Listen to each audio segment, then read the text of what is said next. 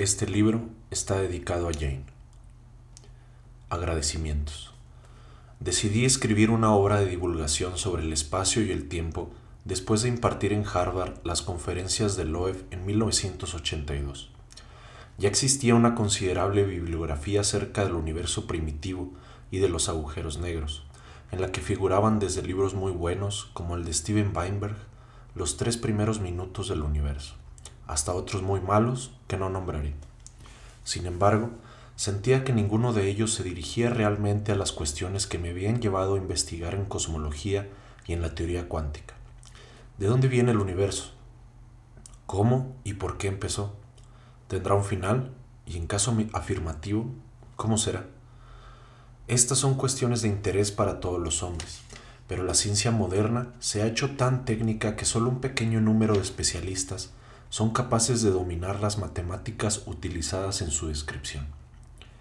A pesar de ello, las ideas básicas acerca del origen y el destino del universo pueden ser enunciadas sin matemáticas, de tal manera que las personas sin una educación científica las puedan entender. Esto es lo que he intentado hacer en este libro. El lector debe juzgar si lo he conseguido. Alguien me dijo que cada ecuación que incluyera en el libro reduciría las ventas a la mitad. Por consiguiente, decidí no poner ninguna en absoluto. Al final, sin embargo, sí que incluí una ecuación. La famosa ecuación de Einstein, E es igual a m por c al cuadrado. Espero que esto no asuste a la mitad de mis potenciales lectores. Aparte de haber sido lo suficientemente desafortunado como para contraer el ALS o enfermedad de las neuronas motoras, he tenido suerte en casi todos los demás aspectos de mi vida. La ayuda y apoyo que he recibido de mi esposa, Jane, y de mis hijos, Robert, Lucy y Timmy, me han hecho posible llevar una vida bastante normal y tener éxito en mi carrera. Fui de nuevo afortunado al elegir la física teórica, porque todo está en la mente. Así, mi enfermedad no ha constituido una seria desventaja. Mis colegas científicos han sido, sin excepción, una gran ayuda para mí. En la primera fase clásica de mi carrera, mis compañeros y colaboradores principales fueron Roger Penrose, Robert Garrock, Brandon Carter y George Ellis. Les estoy agradecido por la ayuda que me prestaron y por el trabajo que realizamos juntos. Esta fase fue recogida en el libro The Large Scale Structure of Spacetime, que Ellis y yo escribimos en 1973. Desaconsejaría a los lectores de este libro consultar esa obra para una mayor información. Es altamente técnica y bastante árida. Espero haber aprendido desde entonces a escribir de una manera más fácil de entender. En la segunda fase cuántica de mi trabajo, desde 1974, mis principales colaboradores han sido Gary Gibbons, Don Page y Jim Hartle. Les debo mucho a ellos y a mis estudiantes de investigación, que me han ayudado muchísimo, tanto en el sentido físico como en el sentido teórico de la palabra.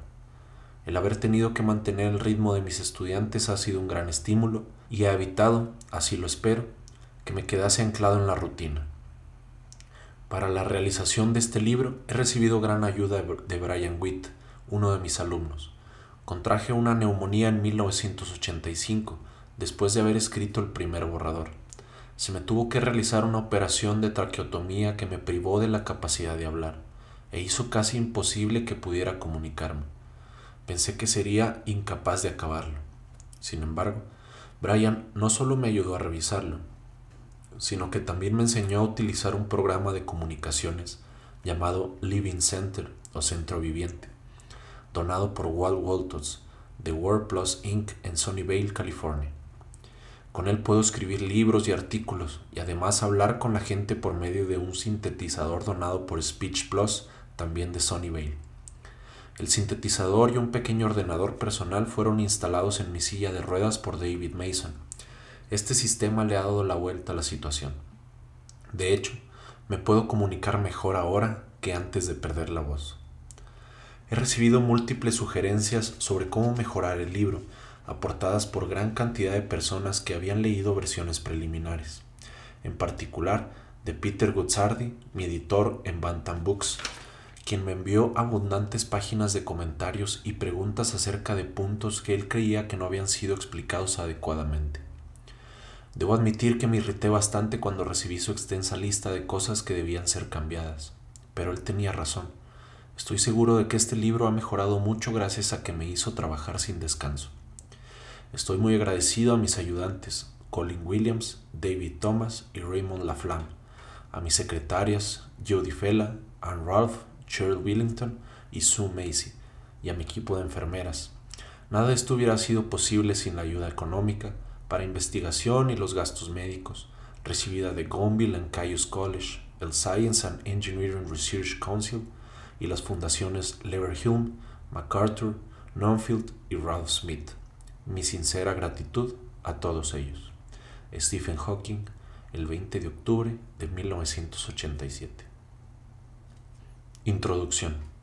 Nos movemos en nuestro ambiente diario sin entender casi nada acerca del mundo dedicamos poco tiempo a pensar en el mecanismo que genera la luz solar que hace posible la vida, en la gravedad que nos ata a la Tierra y que de otra forma nos lanzaría al espacio, o en los átomos de los que estamos constituidos y de cuya estabilidad dependemos de manera fundamental.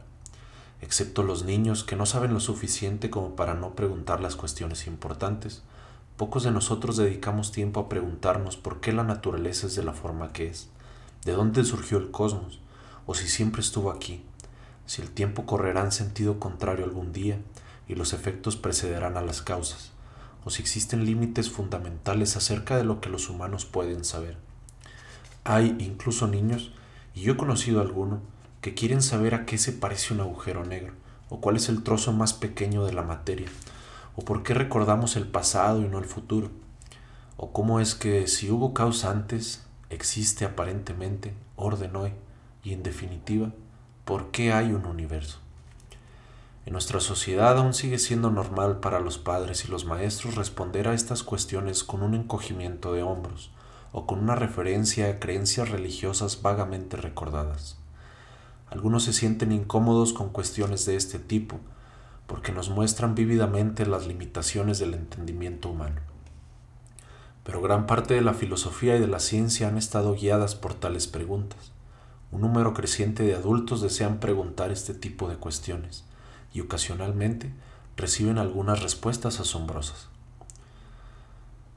Equidistantes de los átomos y de las estrellas, estamos extendiendo nuestros horizontes exploratorios para abarcar tanto lo muy pequeño como lo, muy grande. En la primavera de 1974, unos dos años antes de que la nave espacial Viking aterrizara en Marte, estuve en una reunión en Inglaterra financiada por la Royal Society de Londres, para examinar la cuestión de cómo buscar vida extraterrestre. Durante un descanso, noté que se estaba celebrando una reunión mucho mayor en un salón adyacente, en el cual entré movido por la curiosidad. Pronto me di cuenta de que estaba siendo testigo de un rito antiquísimo, la investidura de nuevos miembros de la Royal Society, una de las más antiguas organizaciones académicas del planeta. En la primera fila un joven en una silla de ruedas estaba poniendo, muy lentamente, su nombre en un libro que lleva en sus primeras páginas la firma de Isaac Newton. Cuando al final acabó, hubo una conmovedora ovación. Stephen Hawking era ya una leyenda. Hawking ocupa ahora la cátedra lucasiana de matemáticas de la Universidad de Cambridge, un puesto que fue ocupado en otro tiempo por Newton y después por Pan Dirac dos célebres exploradores de lo muy grande y lo muy pequeño. Él es su valioso sucesor. Este, el primer libro de Hawking para el no especialista, es una fuente de satisfacciones para la audiencia profana. Tan interesante como los contenidos de gran alcance del libro es la visión que proporciona de los mecanismos de la mente de su autor. En este libro hay revelaciones lúcidas sobre las fronteras de la física, la astronomía, la cosmología y el valor.